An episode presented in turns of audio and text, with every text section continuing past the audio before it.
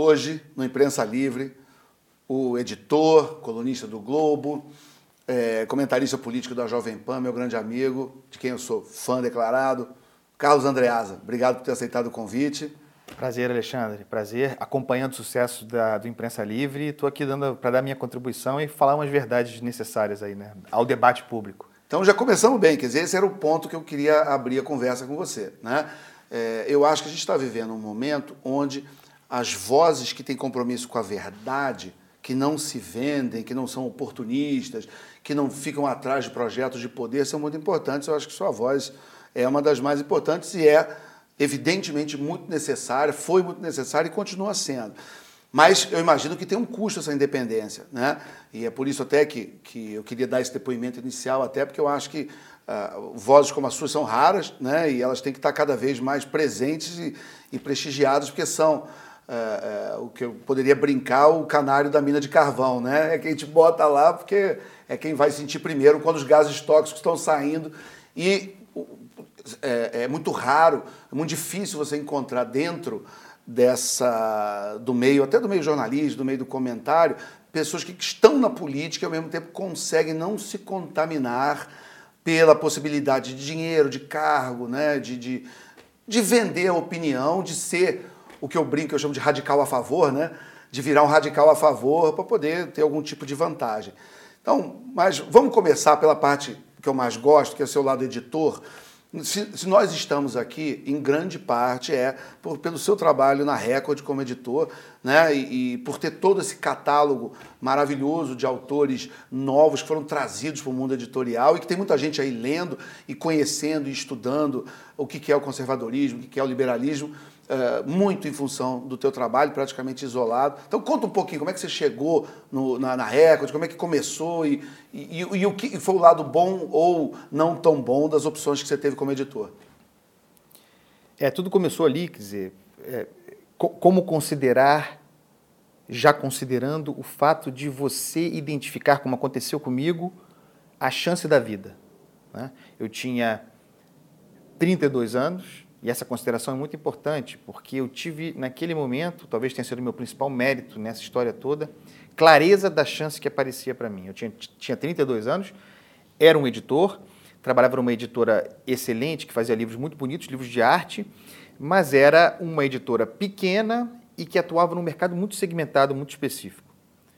Quando a Sônia Machado Jardim e o Sérgio Machado, então presidente da Record, me convidaram para conversar diante da saída da Luciana Vilas Boas, que sairia em seguida, isso foi janeiro de 2012, quando eles me chamaram para conversar e me apresentaram um projeto, nova rearrumação da Record e uma perspectiva de que nesse novo tabuleiro que eles montavam para o futuro, eu teria um lugar. Essa era a perspectiva. A conversa foi muito boa, eu não conheci o Sérgio, eu conheci a Sônia, a partir dali eu desenvolvi com ele uma relação muito próxima, paternal, em certo sentido, foi um dos poucos caras que apostaram em mim, foi um dos primeiros que acreditaram em mim, que identificaram algum potencial como editor em mim e já me deixando claro que, eu, que eu trabalharia com uma não ficção da Record de início. Isso foi em janeiro. Eh, ele disse que voltaria a conversar comigo e isso levou uns três meses para acontecer. A gente só voltaria a conversar em abril. Passou carnaval, um monte de coisa, e eu muito ansioso. Né? Eu até brinco que eu tinha duas opções ali. Ou eu, é, diante da ansiedade, da expectativa de realizar a chance da vida, né? Quer dizer, eu percebia que eu estava diante daquilo que podia ser o divisor de água na minha carreira profissional. Outras poderiam vir, mas aquela era a primeira. Eu, eu era jovem, tinha 32 anos, era aquela hora, né? eu estava com sangue nos olhos. É, eu tinha duas opções. Ou eu estudava, me dedicava quer dizer, me preparava para aquela possibilidade ou eu dava vazão à, à ansiedade bebendo e farreando, é, algo que naquele momento não, não era muito a mim, da, da, as circunstâncias não eram aquelas para mim. Então eu optei por estudar. Então, nesses três meses, até ser convidado novamente, eu me dediquei muito a é, pesquisar o mercado editorial brasileiro, que eu já conhecia, eu tinha um bom ponto de partida, mas esse mercado hard, grande, competitivo das grandes editoras não era o meu ainda, né? eu não estava nesse, nesse ambiente. Passei a estudar muito o mercado editorial brasileiro, identificar lacunas é, é, espaços não preenchidos editorialmente, e também a estudar a Record, onde eu poderia trabalhar. No final das contas, se não desse certo, eu tinha me preparado para o futuro. É, então, quando finalmente eles me chamaram e formalizaram o convite, então em maio, no dia 7 de maio de 2012, eu assumi a, a não ficção da Record, com carta branca do Sérgio, que isso é muito importante. O Sérgio Machado, eu faço sempre essa homenagem a ele, e faço aqui para eternizar, um dos raríssimos empresários verdadeiramente liberais do Brasil, que compreendia profundamente a aplicação prática do liberalismo. Então, o sujeito acreditou em mim e me deu carta branca para eu fazer o que eu quisesse. E ele sempre dizia: Carlos, as escolhas que você faz como editor, é, sem dúvida nenhuma, corajosas, embora ele fosse generoso. Corajoso era ele. Sim. Né? Como é a Sônia. Quem bota na reta são eles, são os donos, os capitalistas, os que têm prejuízo caso a coisa não dê certo. Eu sou empregado. Se não der certo, tchau. A responsabilidade não é minha, não sou eu que. Não sou eu que no sentido de que não, sou, não serei eu, não seria eu a pagar por aquilo. Mas o Sérgio falou: as escolhas que você faz, é, corajosas, é, têm o meu total respaldo e o compromisso nosso aqui é com o debate público. Então, as pessoas hoje em dia estão fugindo do debate. Elas querem evitar problema. Eu não, eu quero que você traga a controvérsia, o dissenso, o contraditório aqui para dentro. E eu já chegava na Record, tendo estudado, com uma visão muito clara do espaço a ser ocupado. É, independentemente da minha posição pessoal, o que eu penso ideologicamente, meu pensamento político, é, a minha escolha editorial naquele momento foi estratégica, foi de mercado. Por acaso, eventualmente coincidente com o que eu penso, mas isso não era o importante. Isso é importante deixar isso muito claro eu identifiquei, nós identificamos, o Sérgio participou disso, um nicho de mercado de, em decorrência desse estudo. Não havia grande editora brasileira, havia outras de pequeno, médio porte, fazendo um trabalho excepcional, a Vid, a Realizações, entre outras, mas cujo alcance jamais seria aquele que a Record poderia dar a um livro. Sim. Então, identificamos a existência desse mercado é, não suprido de livros conservadores e ou liberais, havia um histórico recente da Record, anterior à, à minha entrada na editora, com os livros de coletânea do Reinaldo Azevedo e do Diogo Mainardi, é, livros especificamente que denunciavam especificamente as mazelas, os crimes, os equívocos profundos do lulopetismo. E esse Aquele fascismo de esquerda do Jonathan Goldberg é anterior é... também. Também anterior, Também né? anterior, também, também ah. foi é um ótimo exemplo um livro que fez muito sucesso, publicado pela Luciana Vilas Boas ainda, ela tem mérito nisso, na identificação de uma tendência. É, esses livros foram todos para a lista, venderam muito, coletâneas de artigos. Sim. Você vê como havia uma demanda, por brilhantes livros, mas havia uma demanda para qualquer conteúdo que é, quebrasse aquela aquele silêncio de mercado editorial relativamente à pluralidade. É, essa distinção que você faz é importante, Vamos usar a metáfora futebolística que o pessoal gosta, mas é, é como se você entrasse numa loja de esporte que não vendesse camisa do Flamengo. É isso. E aí você fala, por acaso eu sou torcedor do Flamengo, mas não é isso, eu vou botar para vender porque tem público, porque tem mercado. Então a minha opinião de torcedor é menos importante do que a enorme demanda que tem por vender aquela camisa. Exatamente. Ou do Corinthians, vai. Exatamente. é. é isso. Quer dizer, sempre me espantou muito, hoje em dia continua me espantando, que estando claro que esse nicho existe e que ele é altamente lucrativo e que é perfeitamente legal, que Isso. não há nenhum crime, é, tá... muito pelo contrário, Isso. que é fomentar o debate público, abrir espaço para outras vozes participarem desse debate, que ainda assim, em certo sentido, a Record continua sendo a única grande editora que investe nessa linha. É, é, é, quase como se o capitalista abrisse mão de ganhar dinheiro preso por uma questão ideológica, que nem é, nem é ideológica é pré-ideológico, é uma coisa de patota. Isso, eu isso. não vou publicar esse livro porque o que o meu coleguinha vai pensar de mim? Uhum. Eu não vou ser convidado para participar de festa literária, eu não vou ser convidado para Paga um preço, paga-se um preço por publicar esses livros, né? Claro. Quer dizer, um, tem um estigma aí, é, certamente muito injusto a meu respeito, o tal estigma do editor é, da direita ou da nova direita, como se eu não fosse muito mais do que isso, como se eu, e quando eu falo eu, estou falando da Record, como se nós não fizéssemos quase que solitariamente entre as grandes editoras do Brasil aquilo que é simplesmente o papel do editor. Isso. Que é publicar todas as vozes, publicar o contraditório. É para dar nome aos bois, por exemplo, há alguns dias o Luiz Schwartz, da Companhia das Letras, das grandes editoras, fez uma carta aberta pedindo voto ao Haddad, enfim. Então, e, e a gente vê que é muito o clima do mercado editorial. Né? Quer dizer, claro que ele, como cidadão, tem o direito de, de ter a posição política que quiser, fica à vontade, não tem problema nenhum. Mas você vê que isso, de certa forma, quando você demoniza o outro lado e você diz que o outro lado representa um monte de coisa que, além de ser mentiroso, é, é um rótulo que demoniza, inclusive, parte, grande parte do eleitorado brasileiro e do, do, que seria o seu público, porque se você tem um político que você diz que é fascista e ele representa 60%, 70% do eleitorado, você está chamando 60%, 70% dos brasileiros de fascista. De certa forma, você tem ali uma, uma acusação muito pesada. Mas isso realmente é, é, diminui o debate. Né? É, é, é, uma coisa interessante porque quem está do lado do conservador, do lado da direita, é, acaba por, pelo clima de hegemonia cultural, sendo obrigado, desde o colégio, a, a, ter contato com as ideias de esquerda. Então, mesmo que você não é de esquerda, você conhece. Você já leu alguma coisa, você tem mais. Mas você tem pessoas que conseguem chegar até a vida adulta sem nunca ter tido contato com uma ideia de direita. A única coisa que eles sabem são os preconceitos, os, os espantalhos e é, é, as meias-verdades atribuídas por inimigos da direita. O que, né? é, o que é curioso contra isso poderia não ter funcionado, mas eu tinha certeza que funcionaria, era evidente, a bola estava quicando, que essa linha liberal conservadora que nós abrimos na Record sem nenhum detrimento das demais, tudo continuou como era, publicando de tudo e fomentando o debate como o Sérgio sempre sonhou, é, essa linha se impôs. É quase como se tivessem de engolir, porque é muito bem sucedido, os livros vendem, a demanda. Qual é o papel do editor dentro da lei? É atender as demandas da, da sociedade. E eu, como editor, é engraçado, né? Porque, como você sabe bem, é, a minha carreira se tornou multifacetada, eu passei a ter várias, várias outras atividades.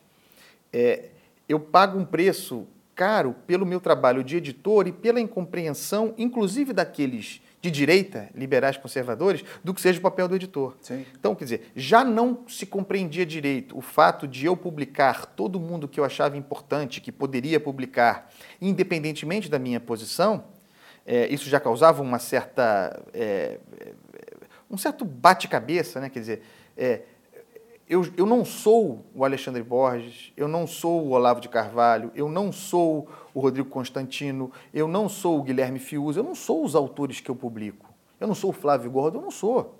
Eu admiro, acho importante para o debate público, mas isso não tem nada a ver com concordar mais ou menos com o que eles estão pensando. Então, em certo sentido, pela ignorância da sociedade brasileira, de um modo geral, que é uma sociedade iletrada, é, que consome pouco livro, que lê muito pouco, é, eu, eu, acabo, eu acabei ficando associado ao pensamento daqueles que eu publicava. Isso. Nenhum problema, é do jogo. Tá?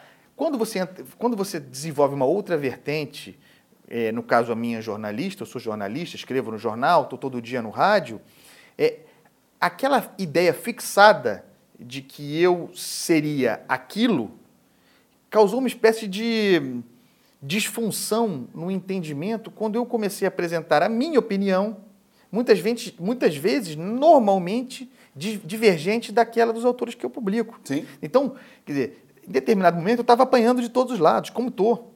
Por outro lado, né, Alexandre, você vê, em função dessa minha atividade como editor e do nicho que eu explorei, é, uma vez que se abre o debate público, conforme tem hoje, eleitoral, com um fenômeno muito importante, raro, fora da curva, como é o do Bolsonaro, surgiu uma expectativa muito grande e uma pressão muito grande para que eu me declarasse apoiador do Jair Bolsonaro, quase como uma coisa natural. Quer dizer, porque você publicou esses autores, você certamente é eleitor do Bolsonaro. Eh, criou-se uma expectativa para que eu me manifestasse de uma determinada forma em prol de uma candidatura, como eu jamais fiz na minha vida inteira. Eu nunca fiz.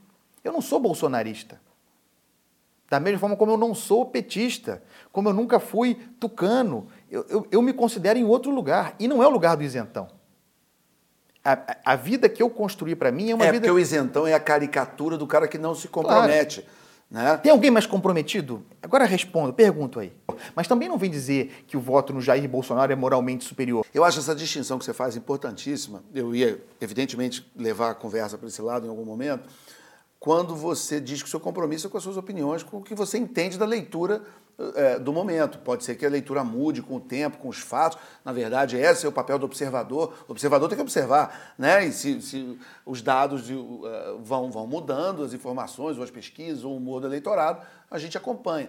Mas é, eu acho muito importante que você faça a distinção entre isso e os, os, cabos eleitorais, ou porque todo candidato tem seus cabos eleitorais, seus puxa-saco. Né? Então, se você tem 10 candidatos numa eleição, você vai ter é, pelo menos 10 campos onde cabos eleitorais, em, em, em, olhando cargos, buscando uh, o dinheiro, poder, posição, vão estar elogiando e, e, e, e aquele, puxando o saco daquelas candidaturas. Para aquele que ganhou, parabéns, fez a escolha, fez a opção certa, fez a escolha certa, tomou o teu risco. Isso. Mas isso, isso não é, é, é, interessante porque muitas vezes você pode ter acertado um palpite, mas está moralmente errado, né? porque você fez aquilo por um cálculo, é, não é, em nome do que você acredita ou em nome da, de, do, da nação, mas em nome de uma perspectiva de poder ou cargo, seja lá o que for, da mesma maneira como você pode eventualmente errar uma previsão, o que é normal dentro dos, das, das eh, informações dadas a cada momento, mas você continuar compromissado com a verdade, com os fatos e com a sua leitura do, do, do cenário. Do jeito que... Até porque também não existe esse determinismo, que é uma coisa muito marxista, inclusive, de achar que existe uma marcha da história, agora é a hora do fulano, agora é a hora do cicano. É, é, engraçado que quem fala isso nem percebe que tem um determinismo marxista claro. nessa história. Não claro. tem isso. A vida é imprevisível. Claro. Né? Na, na, eleição anterior, num dia o Eduardo Campos estava dando entrevista do Jornal Nacional, no dia seguinte, tragicamente, o avião dele cai e muda tudo. A Marina Silva de vice passa a, a candidata, os evangélicos saem do Everaldo, vão para ela. Enfim, uh, uma coisa totalmente imprevisível. O próprio atentado ao Jair Bolsonaro. É uma, uma coisa. Vamos falar, vamos falar do teto? Uhum. Vamos falar do teto? Por favor. Ia chegar nele. Vamos embora. É vamos ao teto. Esse negócio do teto, para mim, foi um ganho, tá? No final das contas, virou uma espécie de marca dessa eleição. É, tem gente até, até, que diz que eu fiz isso com método, que eu calculei isso para me colocar no debate público nessa eleição com algum protagonismo. Não se trata disso. É, naquela ocasião, no dia 4 de setembro de 2018, uma terça-feira, eu publiquei no Globo um artigo chamado O Teto de Bolsonaro. Uhum. Eu já vinha falando disso há algum tempo no rádio e tinha alguns elementos muito claros que alicerçavam aquela premissa. Porque, evidentemente, você falar sobre teto é o suprassumo do subjetivo. Né? Você não, ninguém consegue determinar o teto de uma candidatura, é uma projeção, uma especulação e uma contribuição para o debate público, uma reflexão que contribua para o debate público. Naquela ocasião, há algo como 10 dias, 4 de setembro de 2018, há mais ou menos 10 dias, o Jair Bolsonaro, em todas as pesquisas, marcava entre 20% e 22%. Sim. Ele oscilava nesse campo. Com base, portanto, nas informações que havia disponíveis para mim. Com base nessas informações, eu tratei da possibilidade de que aquele candidato, depois de um crescimento extraordinário, deixando claro que esse crescimento provavelmente, mesmo que o teto se comprovasse bastaria para colocá-lo no segundo turno, portanto era um competidor muito forte numa posição muito confortável, mas que talvez ele tivesse encontrado a um mês da eleição o seu teto, uma dificuldade de crescimento adicional que era agravado pelo crescimento evidente, todas as pesquisas mostravam, da sua rejeição. E que isso colocaria o sujeito numa posição confortável, nuances, né? falando de nuances, confortável, mas com algum grau de desconforto, porque ele teria a campanha, a campanha eleitoral na TV tinha acabado de começar, tinha uma semana, ele teria um mês, se fosse verdade esse teto, um mês com pouca possibilidade de crescimento, sendo vítima de muitos ataques. E que é, eu imaginava que seria difícil não ceder algum grau de posição nessa circunstância. Possível teto, evidente crescimento de curva de rejeição, um mês para a eleição. Isso foi no dia, no dia 4. No dia 6 aconteceu o atentado. Sim. Naqueles em que encenavam a farsa é, lulista. Em que empurravam a candidatura do é claro, até o último momento. É né? claro. Agora, voltando ao negócio do teto, que é importante, é, até para fazer a reflexão correta. É, a gente sabe como o voto se forma no Brasil. né? no Brasil, não, em qualquer lugar, tem um componente irracional, emotivo muito grande. Mas não deixa de ter esse, esse voto emocional, não é desprovido de uma carreira. Ele tem um processo de maturação até Sim. esse voto. Sim. Né? Então, o que eu estava dizendo é o seguinte: o voto da tia do WhatsApp, é que isso. agora dizem que é a eleição da tia do WhatsApp. É isso. É. A, a, então, esses 10% que o Bolsonaro ganhou imediatamente depois do atentado, talvez afinal viessem a ser dele mesmo, nesse processo de maturação, votos que já se pretendiam para ele diante do atentado, talvez tenham se precipitado. Talvez o, o amadurecimento desse, desse voto, o conforto para declarar voto no cara, tenha se antecipado em decorrência da comoção. Isso é muito possível, e aí, nesse caso, a tese do teto estaria errada, porque se não fosse assim, é, ele teria ganhado esse voto emotivo de comoção em função do atentado, mas depois, naturalmente, algum grau de refluxo viria, né? A, a, o, a maré puxando o mar para um lugar anterior. Isso não aconteceu, ele ganhou esse patamar e permaneceu Sim. com Como ele. Então, ele não poderia ter tido mais adesão. E aí depois teve uma segunda onda na reta final, quer dizer, ele chegou aos 30%, 32% logo depois do atentado, em 10 dias, e na última semana, em função de muitos erros do PT, é, e graves, como aquela fala do José Dirceu, o próprio Haddad falando em nova Constituição, uma série de erros. É, o ele não, um erro político grave, achavam que estavam resolvendo eleição, quando na verdade estavam dando combustível para um sentimento antipetista extra.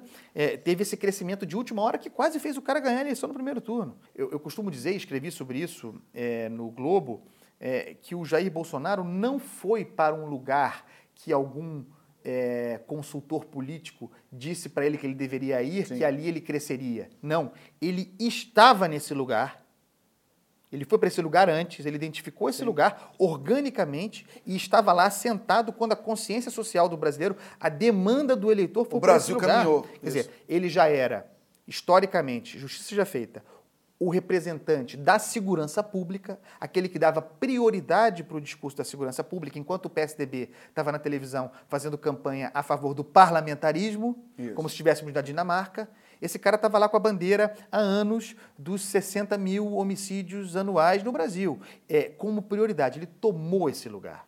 Tomou esse lugar, era dele. Sim, e legítimo. Tá? Legítimo. É. Quando eu perguntei numa entrevista na Jovem Pan para o Geraldo Alckmin se ele considerava a segurança pública a matéria mais importante dessa eleição, porque para mim estava muito claro que seria, ele disse não, emprego, renda, emprego, renda. Como se alguém pudesse ter emprego e renda morto. É, é legítimo que eu diga que não vejo no Jair Bolsonaro e daqueles que o cercam, filhos inclusive, capacidade demonstrada, intelectual, preparo, competência demonstrada para gerir o país.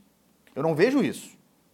Não posso dizer? Vou dizer, esse me parece ser o problema maior. Da mesma forma como bato na tecla de que é uma vergonha alguém vir aos 48 do segundo tempo do ano da graça de 2018 dizer que vai votar no Fernando Haddad com um argumento de voto moralmente superior para livrar o mal do demônio Jair Bolsonaro, como se o Haddad não fosse representante de um preso condenado por lavagem de dinheiro e corrupção preso. No primeiro não, de vários processos. Como se ele não ainda fosse, tem um caminhão de processos claro, para ver aí. Como se ele, Haddad, não fosse cavalo no sentido espiritual, no sentido um bandista da palavra, como se ele não fosse cavalo de um preso, impossibilitado de participar do debate público, como se isso não fosse uma fraude ao processo eleitoral, como se o PT não tivesse desdobrado um, um projeto autoritário de tomada, de assalto do Estado para a permanência no poder. Agora vem pedir voto, voto moralmente superior em si contra um inimigo que não existe, não nesse lugar onde está dado. Não vem com esse papinho de voto moralmente superior. Mas tem um ponto também que eu acho que é pouco destacado, a falta de, de civilidade dos adversários. Claro. Porque eu imagino, nos Estados Unidos, por exemplo, só para. Se um candidato sofre um atentado, o seu adversário ia prestar alguma solidariedade. Né? É, é, o, o, Bolsonaro não foi visitado pelos adversários, as reações dos adversários foram boçais, para dizer o mínimo teve essa história de, ah, você é covarde, não ia ao debate. Tem gente, personalidades públicas, com conta verificada em rede social, suspeitando que o, que o, que o atentado sequer existiu. É. Né? Então, a, a, própria reação é, abjeta de muita gente do outro campo também ajudou. Claro, que aí revela claro, claro, esse lado horroroso de muita gente do outro lado. Claro, vamos lembrar o seguinte sobre o debate. Né? O Bolsonaro muito cobrado por não participar dos debates no segundo turno. Antes do atentado, ele participou de todos. E por que não houve o encontro Bolsonaro e Haddad? Porque o Haddad estava se prestando ao papel de farsante, se fingindo de vice do Lula. Nos, nos, debates de que o Jair Bolsonaro participou, foram dois ou três, não me lembro agora exatamente, antes do atentado, a cadeira do candidato do PT estava lá, ou deveria estar lá. E por que não havia representante do PT? Porque eles estavam fingindo, dando vazão à estratégia muito correta do Lula, de que o Lula seria o candidato. O Lula estava preso, não poderia participar do debate. O Haddad era o candidato a vice. Se não houvesse essa farsa, se o Haddad fosse, ou qualquer um, o candidato do PT desde o começo, teríamos tido debates com os dois. Então, o Bolsonaro, tem que ser justo, está impedido, evidentemente, evidentemente. impedido de participar de debate. Ele quase morreu mesmo. É um negócio gravíssimo que um aconteceu. Horroroso, né? Não participará. É evidente que tem algum cálculo eleitoral nisso também. Não há motivo, do ponto de vista político eleitoral, para que ele participe. Só tem a perder em participar. Está virtualmente eleito. Quem optou por não participar de debate foi, foram os petistas. Ele está preso e colocou o seu candidato no segundo turno. E, e, com uma narrativa. Com uma narrativa muito clara que está sendo desenvolvida agora. Sim. Em outras perspectivas, né? Quer dizer, de uma eleição permanentemente fraudada contra ele. Não que o Bolsonaro não colabore para esse debate de desqualificação do processo eleitoral com acusação de fraude. Mas o Lula botou o Haddad no segundo turno, preso. O Lula fez a maior bancada da Câmara, o PSL pode passar por arranjos aqui e acolá, mas eleita a maior bancada do PT, voltando para sua condição natural de oposição dura desonesta e irresponsável em alguns sentidos, contra o governo do Jair Bolsonaro. A posição política do PT é forte para esses próximos quatro anos. Isso. O Lula é um vencedor, então o Lula é um beneficiário. Essa narrativa está colando, essa história do Caixa, pelo menos é no claro, lado deles, claro, evidentemente. Tá, tá essa história do Caixa 2, do, do, WhatsApp, enfim. Está claro. se montando aí uma narrativa para deslegitimar o resultado Isso, da urna. Exatamente. A, a, a criminalização da política foi boa para o Lula e foi boa para o Jair Bolsonaro. Porque, de fato, contra ele não havia nada. Você pode dizer que não havia nada porque ele não era dirigente partidário, porque ele nunca tinha dirigido coisa, lugar nenhum, mas o fato é que não havia. Não havia improbidade, não havia nenhum caixa dois, não havia corrupção, nada contra o Bolsonaro. Então, ele é o sobrevivente do, do, sistema político. E porque os seus críticos, principalmente na imprensa, a gente viu isso muito naquele Roda Viva, estão presos a críticas que não têm ressonância com a população. Coisa, Aquela história de uh, você tem duas horas para confrontar o candidato num Roda Viva e o pessoal fica olhando entre eles e dando quase um high five é. e dizendo: você sabia que Jesus é um refugiado? Quer dizer, umas coisas que. Nesse... Você fala assim, esses, eles não estão preocupados em entrevistar, estão preocupados em, em no dia seguinte claro. se cumprimentar. Eu falei aquilo. É uma eu, coisa do, da, da, panela dos amigos, né? Eu gostaria muito de, de ter entrevistado o Jair Bolsonaro nesse, nesse processo eleitoral. Eu tentei. É, e eu fiz até uma promessa brincando. A minha única promessa que eu faço para o candidato é que eu vou tratá-lo como um candidato normal. Yes. Como ele jamais foi tratado. Ele foi sempre tratado como uma anomalia. Quando, na verdade, ele era um candidato normal, Sim. expressando a opinião de milhões de brasileiros. Por exemplo, nessa entrevista do Roda Viva, a repórter que estava na bancada do Valor Econômico, cujo nome eu não vou me lembrar, fez uma boa pergunta para ele sobre mortalidade infantil. Uma pergunta normal, nada ideológica, sem falar de ditadura, sem falar de nazismo e fascismo. Mortalidade infantil. E a resposta do Jair Bolsonaro foi muito insuficiente. Mostrou para mim e para as pessoas que a viram que ele não sabia do que se tratava, ou melhor, que ele não tinha como candidato a presidente uma ideia muito clara do que deveria ser feito para diminuir a mortalidade infantil no Brasil. Desde então, o Jair Bolsonaro foi entrevistado dezenas de vezes, mesmo depois do atentado. E nunca mais ninguém voltou a perguntar para ele sobre a mortalidade infantil. A primeira pergunta que eu faria para ele seria: deputado, assim mesmo, deputado, o senhor participou do Roda Viva naquela ocasião e a jornalista tal perguntou ao senhor sobre mortalidade infantil. E eu avaliei que a resposta do senhor foi insuficiente. O senhor, e é normal, a gente não, tem, a gente não sabe tudo, o senhor, inclusive, é humilde em dizer que não conhece muitas coisas, inclusive economia, e se cerca dos melhores. Sua resposta foi ruim, demonstrou desconhecimento. Mas passados, passado um ou passados dois, três meses, eu tenho certeza que o senhor, como candidato a presidente, se informou sobre aquela lacuna, o senhor sabe que não sabia, e o senhor se preparou, o senhor foi estudar, foi ouvir especialistas para ter uma opinião para quando voltássemos à questão da mortalidade infantil. Então, agora eu estou retomando a mesma pergunta feita naquela ocasião pela jornalista sobre a mortalidade infantil. Eu gostaria de saber a sua opinião, se o senhor mudou a sua opinião desde então.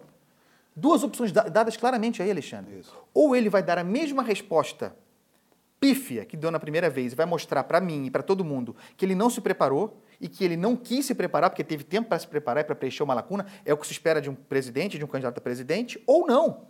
Ou ele vai dar uma resposta maravilhosa, suficiente, é, que mostrando que ele se preparou. E qual é o papel do jornalista? Maravilha, bola para frente, toca adiante. Isso. Se ele tiver dado a resposta boa, reconhecer que o cara deu a resposta adiante. Quer dizer, o, o, o repórter, o entrevistador, o jornalista não é adversário do candidato. Um dos erros do jornalismo nessa campanha é tratar o Jair Bolsonaro como adversário. Isso, Isso não é papel do jornalista. Isso não é jornalismo. Não, não é. Não é. Eu, eu me lembro na, na, eleição de 2014, quando o Aécio foi entrevistado na bancada do Jornal Nacional, isso é uma crítica que eu fiz em 2014, que metade da entrevista foi gasta com aquela bobagem do, da, daquela, daquela pista de pouso em Cláudio, no interior de Minas, onde você viu o Jornal Nacional pautado por blog sujo de esquerda. E, e, assim, isso, quando você fala isso, não quer dizer que você não tem que confrontar o Aécio. Claro. É o contrário. Você fala, você tem muito mais coisa para confrontar do que essa besteira que, que só interessa a blog sujo, é, é, bancado por, por estatal. Entendeu? Mas é, é, muitas vezes, eu acho que isso é um caminho que o Brasil ainda tem que, que, que, que, percorrer muito, é entender a diferença entre ser o adversário, entre. Porque, ah, vou fazer uma entrevista dura. Tá bom, ótimo. Qual é a entrevista dura? Ah, eu vou usar as perguntas que um blogzinho de extrema esquerda. Não é isso. Não é isso. Você pode fazer uma entrevista dura, mas com perguntas relevantes para o debate claro, público. Claro. E não simplesmente ficar reproduzindo o que o blogzinho ali do sujeito, de uma pista de 15 milhões de reais ali, que por orçamento do Estado de, de, de Minas não é nada, enfim. O que, te ouvindo falar aí sobre isso, o que eu lamento nessa campanha, vamos ser justos, a campanha eleitoral no Brasil, de modo geral, presidencial, ela é de baixíssimo nível propositivo. Né? Sim. Historicamente. Não, não, essa, essa não foi a primeira em que não se discutiu propostas, não raramente se discute propostas. Mas eu lamento imensamente nessa campanha, que, que eu chamei de eleição delirante, porque a pauta dela se dá em termos não reais. Quer dizer, é fascista, é nazista, vai transformar o Brasil na Venezuela, o outro vai transformar o Brasil numa ditadura militar. São, são coisas que não, que, não, que não estão na ordem do dia, não são possibilidades. Sim. O Brasil, por exemplo, quando se acusa o, o, o, até serve do ponto de vista eleitoral, funciona bem. Mas no mundo real, é uma fraude. O Brasil nunca será Venezuela. O Brasil é uma economia de mercado. O Brasil não é dependente exclusivamente de petróleo. O Brasil tem instituições mais sólidas que a Venezuela tinha. Esse risco não é o, o, o brasileiro. Quer dizer, o debate transcorreu em outro lugar que não o do mundo real. E eu lamento muito que o Bolsonaro não tenha sido jornalisticamente confrontado, não por adversários, porque nós não somos adversários do Jair Bolsonaro. Quando fala ah, um jornalista vai debater com o Bolsonaro. Hã? Não, não. Sim, não é seu papel. Não, não. O jornalista não debate com o Bolsonaro. É são planos diferentes. Da mesma forma como o Lula não é inimigo do Sérgio Moro, ou o Sérgio Moro não é inimigo do Lula. Quer dizer, esse tipo de plano que iguala categorias diferentes é, é nocivo, é falta de nuance no debate público. Se Mas você me permite, o Bob Woodward, que é esse clássico do jornalismo, por causa do Watergate, eu vi recentemente uma entrevista com ele, onde um, alguns jornalistas jovens, eram estudantes de jornalismo, e perguntavam para ele de algumas entrevistas que ele tinha feito uh, uh, com o Trump e por que, que, ele não tinha confrontado o Trump. E ele, obviamente, não gosta do Trump, ele não votou no Trump, mas ele falou: Isso não é o papel do jornalista. Eu estou ali para fazer as perguntas que, que o, o eleitor uh, e o cidadão americano quer saber e vou deixar ele responder. Agora, se você vai ficar satisfeito com a resposta ou não, se você vai votar nele na próxima eleição ou não, eu não, não é meu papel induzir o voto de ninguém. Mas é que o Bob Woodward é um jornalista da velha escola ainda, né? Quer dizer, ele entende que ele pode não, não gostar do Trump. Ele não quer mitar. Exatamente. Ele entende que ele, ele pode não gostar do Trump, ele não votou no Trump, mas ele sabe que o papel do jornalista ali é do interesse público e não impor uma agenda pessoal eleitoral dele no debate com. Não é aproveitar a oportunidade de estar frente a frente com um candidato que ele não gosta para poder. Um exemplo, um exemplo agora, essa matéria da Folha, que circulou nos últimos dias, relativa ao WhatsApp. Né? Compra de disparos em massa de mensagens contra o PT, contra o Fernando Haddad. A matéria da Folha, com todas as vênias, é, não tem nenhuma comprovação. Não tem comprovação de que nem sequer os disparos aconteceram, não tem comprovação de que os disparos, tendo acontecido e não há provas de que aconteceram, é, teriam sido pagos por empresários é, a favor do Jair Bolsonaro.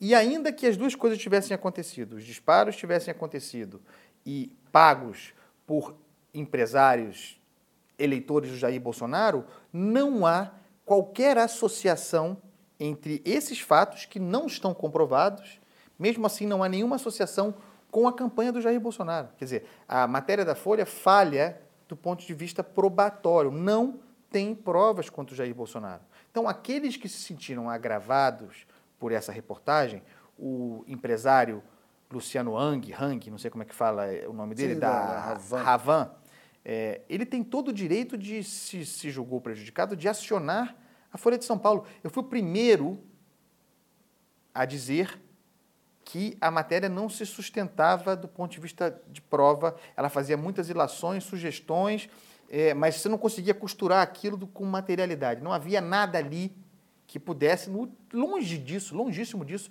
ser associado ao Jair Bolsonaro. Como não tem até agora, não apareceu desde então nada. Isso. Outra coisa é o cidadão que se sentiu prejudicado, por causa disso, pegar um telefone de um jornalista que o procurou para esclarecer fatos e pegar esse telefone e jogar na rede e tornar público. O telefone do jornalista em vingança contra esse tipo de atividade. Então, o que eu fiz? Eu mostrei que a matéria da Folha era insuficiente jornalisticamente e mostrei que a reação do sujeito era absurda. Também. Também. O que está errado nisso? Senão a incompreensão de que essas duas coisas são, são consistentes e coincidentes, que elas podem, elas podem coexistir. Então, o que eu lamento nisso tudo, porque as paixões se, se impuseram, se impõem se impuseram, é que o Jair Bolsonaro tenha chegado até aqui jamais confrontado com aquilo que verdadeiramente importa, porque ele provavelmente vai ser o presidente do Brasil. Você traz para o jornalismo o que você tem a visão como editor, eu acho que isso está muito claro, do fomento ao debate. Então, esses pontos que você levanta, que são todos importantíssimos, me, me, me lembra um lugar que eu não conheço, mas a gente ouve falar, que é uma cidade lá no Pará, que é Parintins, né? onde tem um desfile e metade da cidade fica de azul, metade da cidade fica de vermelho, e aí um ano ganha o vermelho, no outro ano ganha o azul, e aí você está tá sempre nesse clima. Ah, se você é azul, então você não é vermelho. Se você é vermelho, se você não é azul.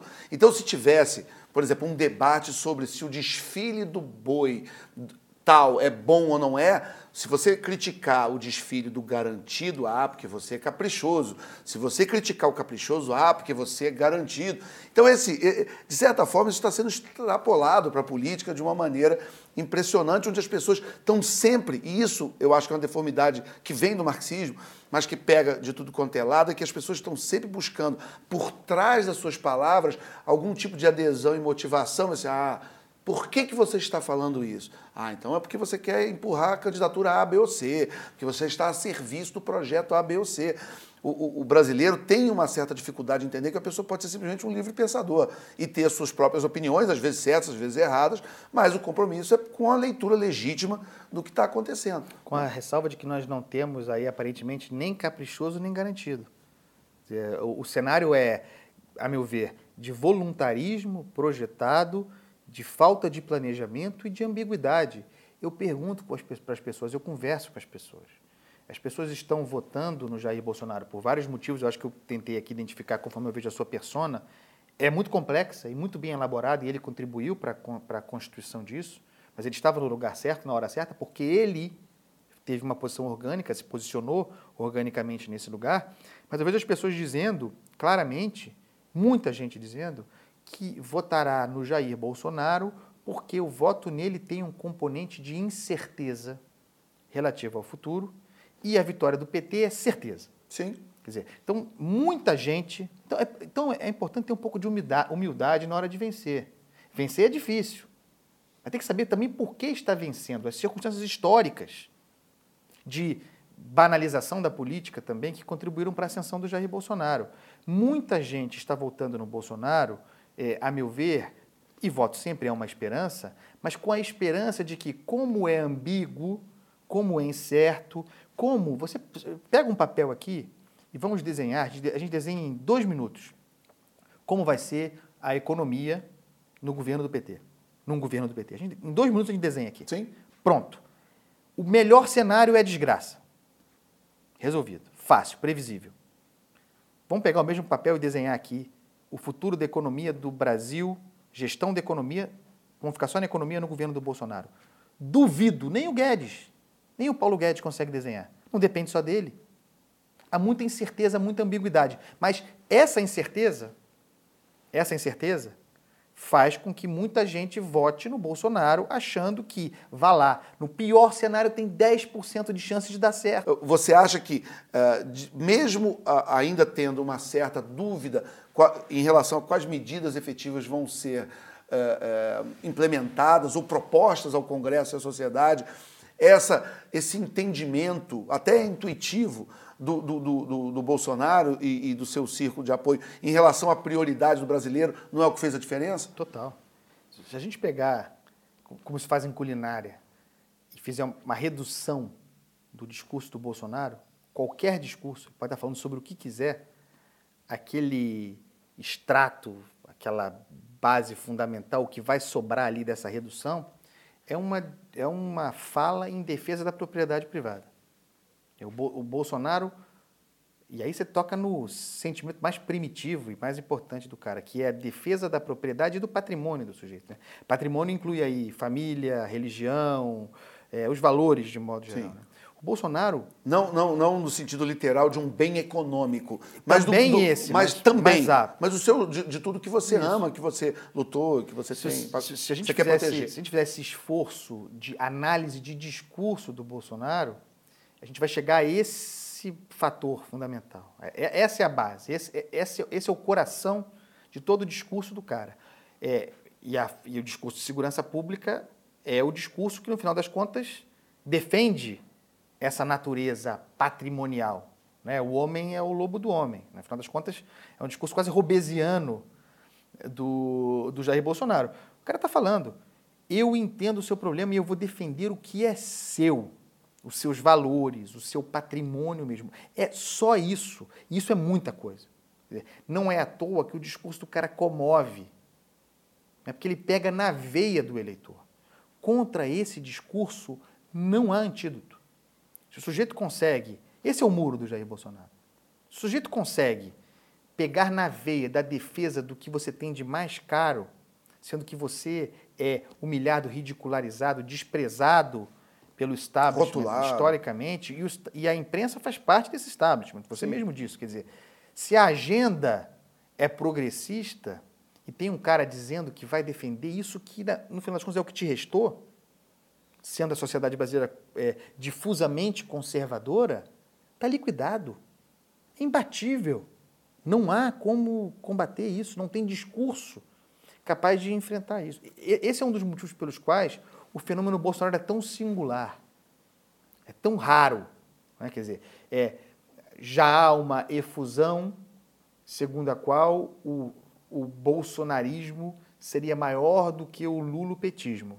Não acho. Dizer, é, inclusive pelo fato de o Lula ser uma construção de muitas décadas, é, com base sindical muito forte, uma base é, católica muito forte, as SEBs, aquele movimento, quer dizer, um, um e de parte das elites intelectuais, Não, financeiras. Total, né? parte das elites, né? Quer dizer, o Lula que cria uma imagem de perseguido das elites é um Lula que se tornou um homem rico em função das elites. Isso. Quer dizer, é muito beneficiado, agraciado pelas tais elites que ele combate. Quando ele publica a Carta ao Povo Brasileiro, é. um pouco antes da eleição do... E, e é o seguinte, o Lula hoje, é, ao longo desses anos todos em que, que, no final das contas, há um plebiscito no Brasil a respeito dele, do que ele representa, o Lula é alguém é, em função do que as pessoas votam.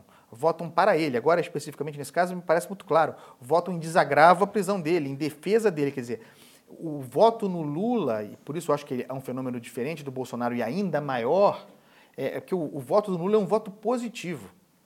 As pessoas, inclusive porque é um passado, as pessoas foram felizes com o Lula, votam nele, no que ele representa.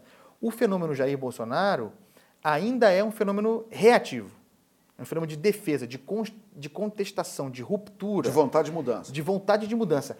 Agora, uma vez eleito, ele terá chance de se transformar num líder representativo, não num líder reativo.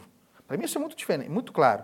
Até Parar aqui, de ser contra e passar a ser a favor. Até aqui ele é um líder reativo. A partir de agora, ele terá que ser um líder representativo, inclusive aumentando o público para o qual ele fala.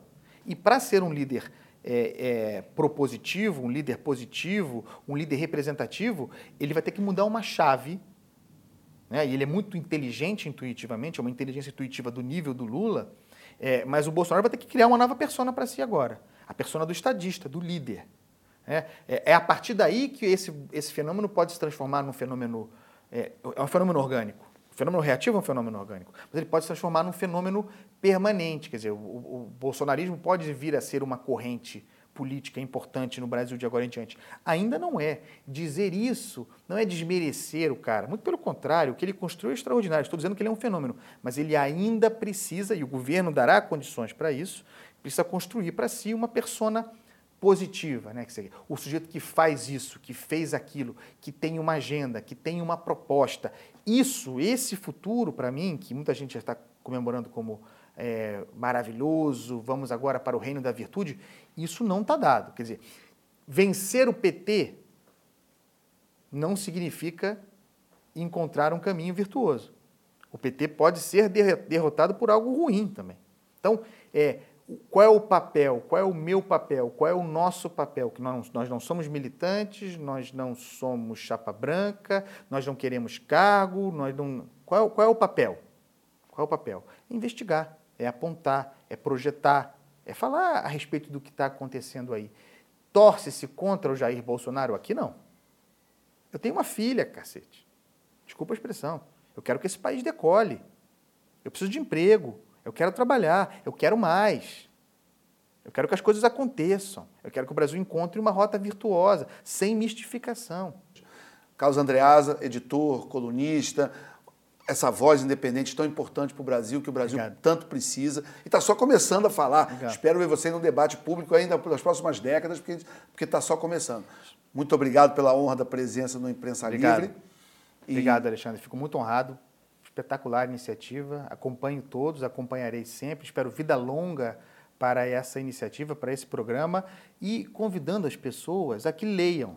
Né? Quer dizer, para que tragam base para suas paixões políticas. Leiam hobbies, vão se informar antes de sair xingando a gente por aí. Xinguem bonito. É isso aí. obrigado, pessoal. Joga, joga bonito, né? Joga bonito. É isso aí. Pessoal, muito obrigado. A Imprensa Livre fica por aqui. Acompanhe as nossas entrevistas eh, se inscrevendo no canal no YouTube. A gente está ainda nessa última semana do segundo turno, produzindo e publicando entrevistas. Depois o programa dá uma parada e a gente realmente espera poder voltar para trazer mais debates e mais reflexões como essa nesse novo Brasil que está nascendo em 2019. Obrigado, até a próxima.